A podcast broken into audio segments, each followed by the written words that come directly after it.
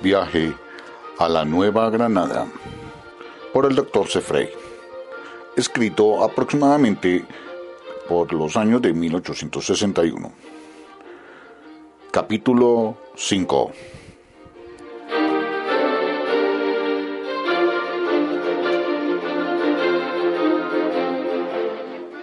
Camino de Turbaco a Calamar.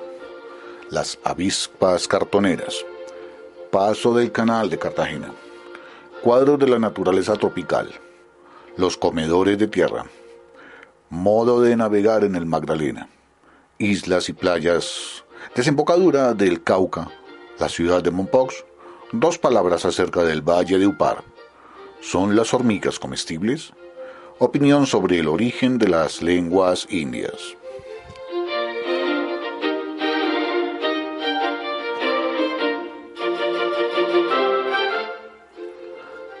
Tengo impaciencia por volver al pueblo de Turbaco, tan célebre en otro tiempo, siguiendo el camino que llaman Real o que conduce a Calamar, situado sobre el gran río Magdalena. El camino real de Calamar no es efectivamente más que un abominable sendero.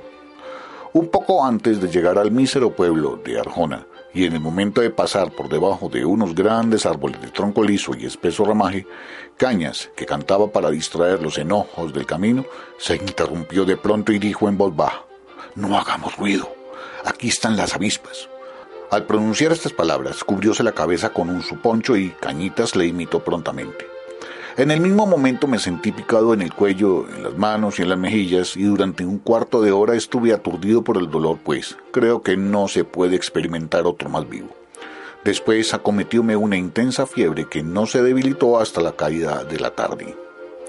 Las avispas que nos habían acometido, negras y pequeñas, pertenecían a la numerosa familia de las cartoneras acostumbradas a fabricar en los árboles de ordinario en el nacimiento de una gruesa rama un nido en forma cónica y de color apacible y apenas perciben el más leve rumor cerca de su vivienda, lánzase sobre hombres y animales que se aventuran en su dominio.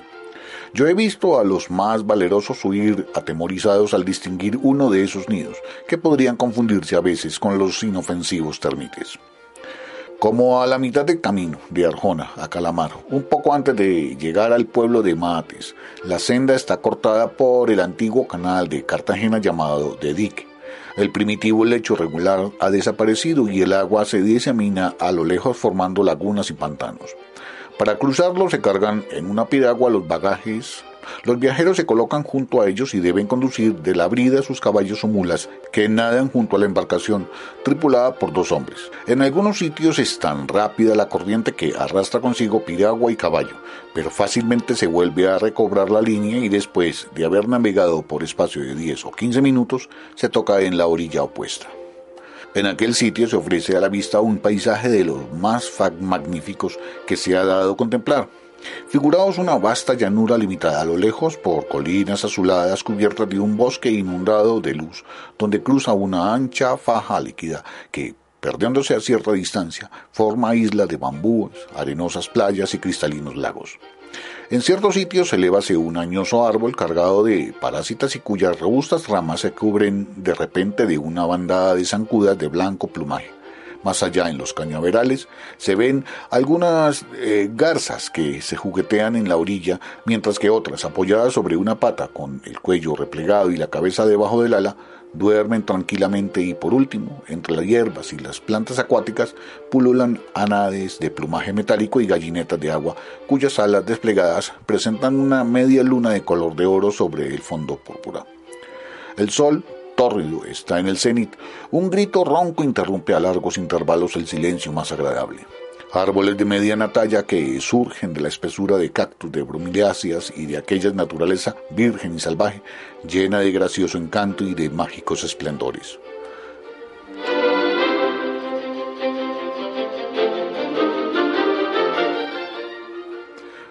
A poca distancia del canal el camino mejora sensiblemente y el bosque que atraviesa es también imponente de la soledad. Todo está en armonía con gramíneas. Forman una primera bóveda compacta de donde se escapan graciosos ramos de palmeras. De trecho en trecho los cedros y los laureles, grandes árboles de tronco liso, se elevan orgullosamente a más de 100 pies de altura y proyectando alrededor la sombra de sus vigorosas ramas, dominan con su soberbia copa la primera línea de verdura.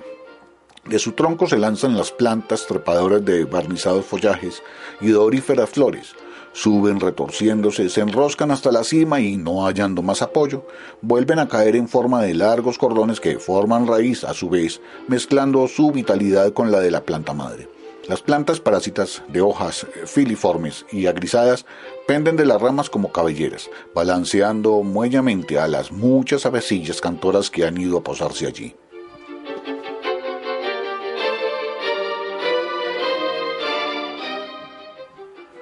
Por doquiera se ven flores. Las hay de color púrpura, amarillas, moteadas. Unas se abren solitarias o por grupos, otras caen en forma de guirnaldas, de racimos o de ómboles.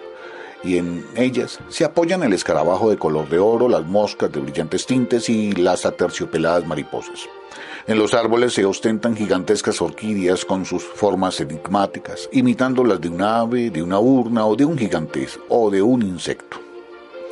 El colibrí disputa a la abeja la miel de los néctares perfumados.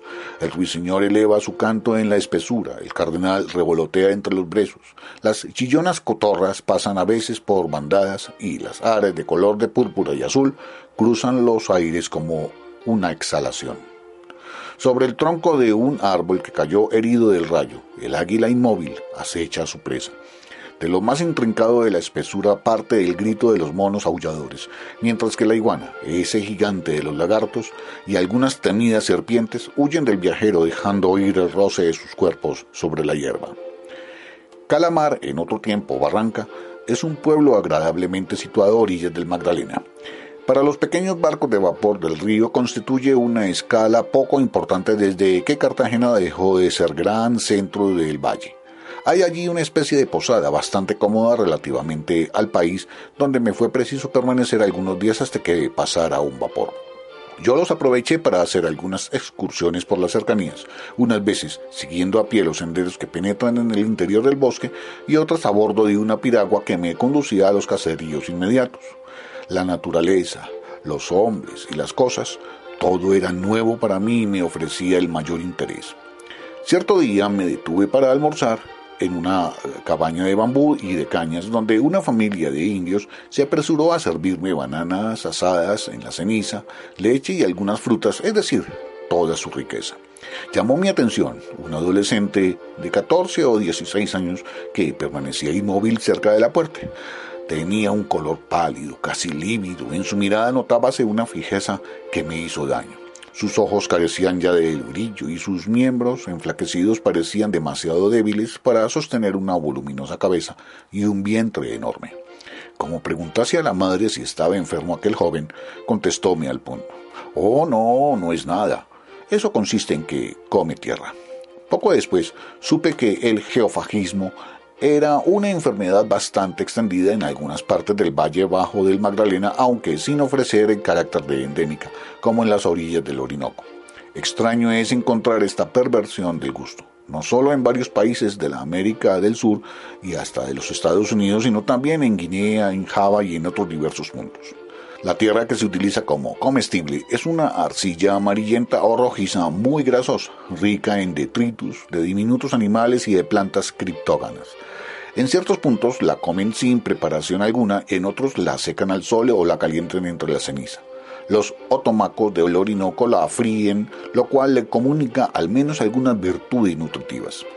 Esta enfermedad conocida con el nombre de pica es, por fortuna, bastante rara en Europa y solo en los tiempos de escasez, particularmente en la época de las cruzadas y durante la Guerra de los 30 años, se vieron en Pomerania, en Suecia y en Finlandia, poblaciones enteras que comían una arcilla llamada harina de montaña, la cual contiene una notable proporción de materias orgánicas, de restos, que por el microscopio se han reconocido como pertenecientes a varias especies de algas. La navegación por el Magdalena es bastante activa. y sobre todo muy pintoresca, sin contar los vapores que hacen casi un servicio regular cuando la política y los pronunciamientos lo permiten. Se ven a menudo bajar por la corriente balsas de bambú, de hibiscus tiliaceus, madera tan ligera como el corcho, sobre las cuales se transportan de ordinario las frutas y las bananas y las mercancías que no se echan a perder por la intemperie. Una vez llegada a su destino, abandónase la balsa.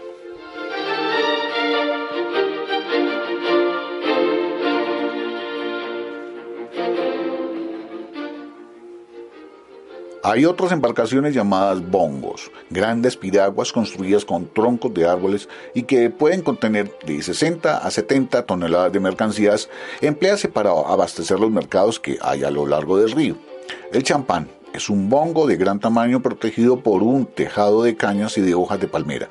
Es la más pintoresca de las embarcaciones del Magdalena. En cuanto a los pequeños vapores, son reemplazados con frecuencia por los champanes. El interior está dividido por esterillas en compartimientos que sirven de habitaciones y almacenes. La cocina se halla en la proa. En la popa se sitúa el capitán, que se cubre el cuerpo solo con una camisa y se sirve de un largo remo a guisa de timón.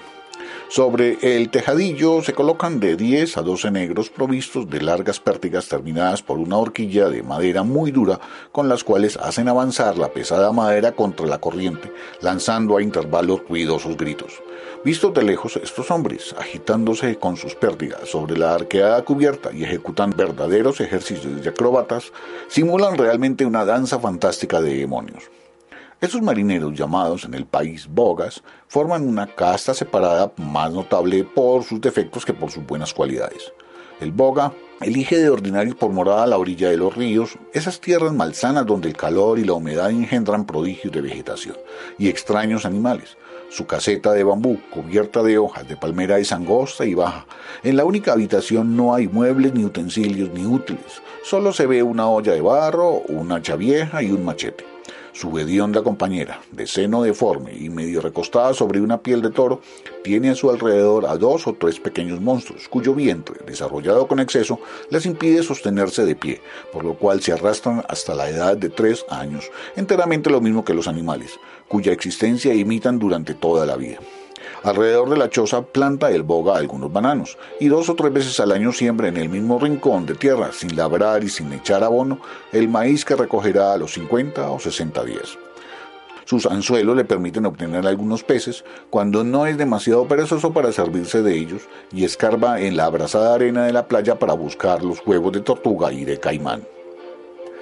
En rigor, podría vivir sin trabajar, pero el hombre desea tomar parte en los placeres y en los vicios de las ciudades y los pueblos. Para esto necesita dinero, y a fin de adquirirlo consiente en alquilarse por una o dos semanas al patrón de una balsa, de un bongo o de un champán. Desnudo, sufriendo los ardientes rayos del sol y con la su pértiga apoyada en el pecho para hacer más fuerza, recorre la embarcación moviéndola a la vez por su peso y por el esfuerzo de todos sus músculos. Rudo es el trabajo y por la prisa que se tenga en llegar, no puede uno menos que reconocer que es muy natural que los desgraciados bogas traten de aprovecharse de todas las ocasiones posibles para reposar un momento y hasta que busquen en la embriaguez la insensibilidad y la indiferencia. La corriente del Magdalena se desliza sobre un terreno de aluvión llano y poco sólido. Estamos a cerca de 40 leguas de su desembocadura y a pesar de ello tiene todavía una media legua de ancho. Numerosas islas dividen su curso y los bancos de arena, islas en vía de formación, interrumpen acá y allá el paso de las aguas. La vegetación varía con la edad del terreno que cubre. Vence a aparecer primero cañas de un delicado color verde, después gramíneas y arbustos y por último árboles de follaje sombrío y grupos de palmeras.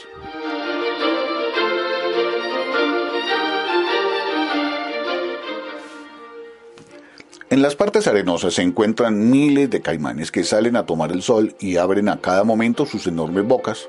La tortuga franca llega por la tarde a depositar sus huevos. La iguana corre en persecución de los insectos y de las ranas que pululan debajo de las piedras, en la hierba y entre los matorrales.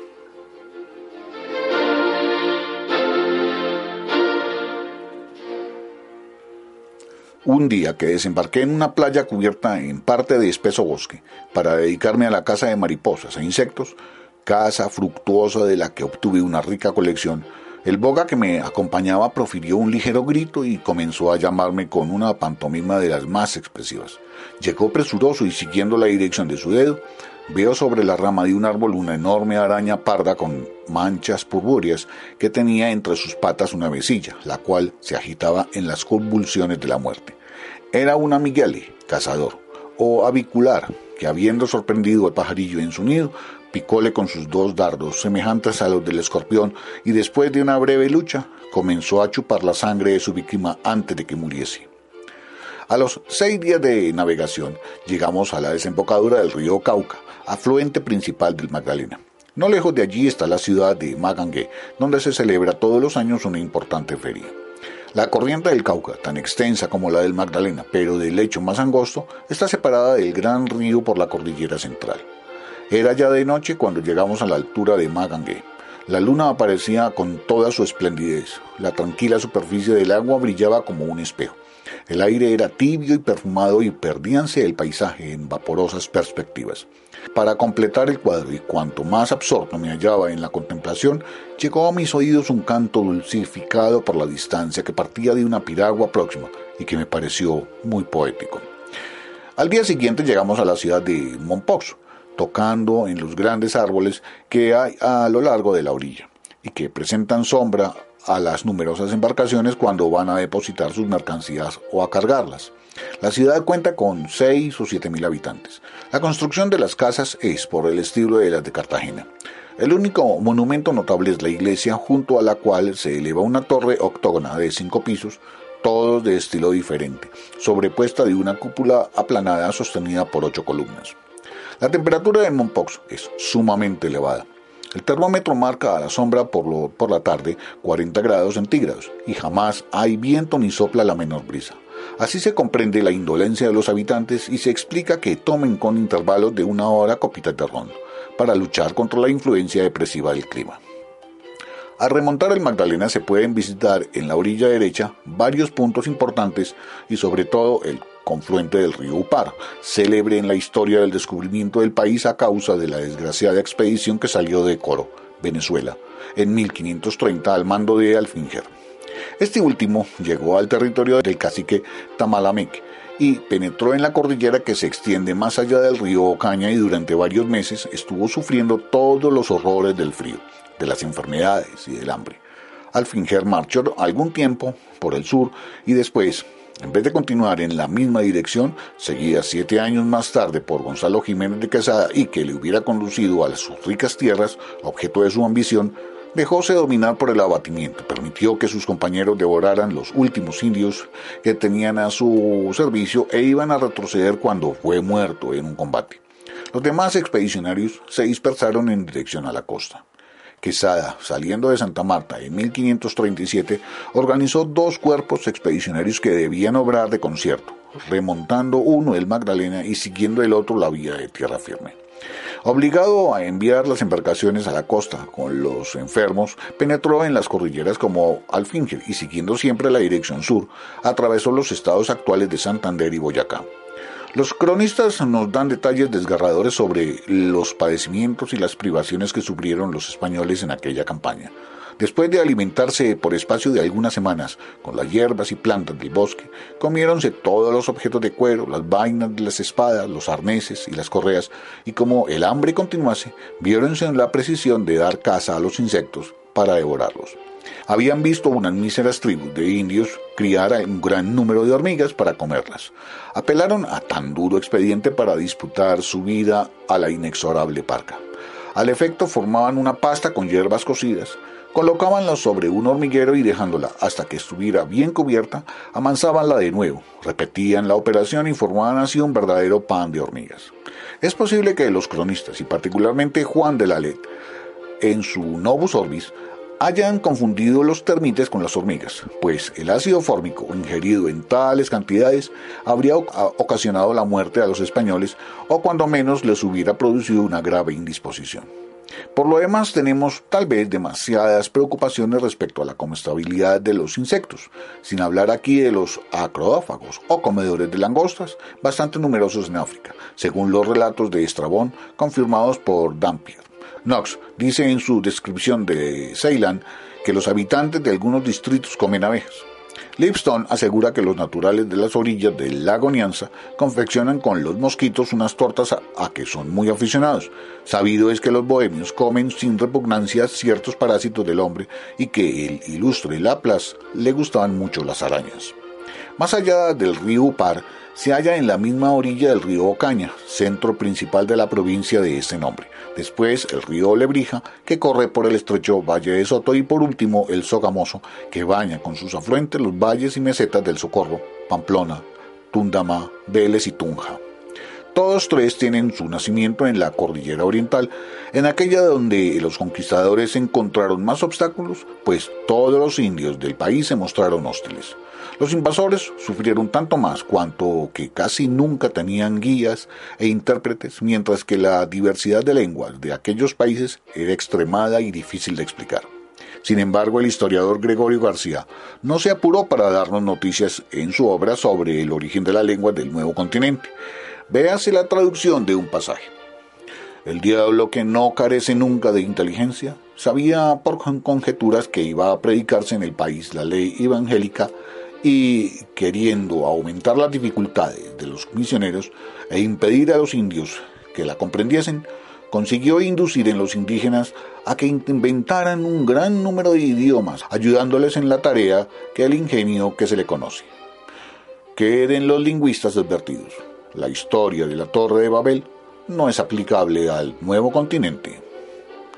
Próximamente, en el capítulo 6, la isla Margarita los monos aulladores, el vino de palmera y la col palmista, desengaño acerca de los cocoteros, las islas flotantes, la tierra de las mariposas, el marfil vegetal, el cedro, diversos modos de cazar el caimán, llegada a Nare, su situación, comercio y habitantes.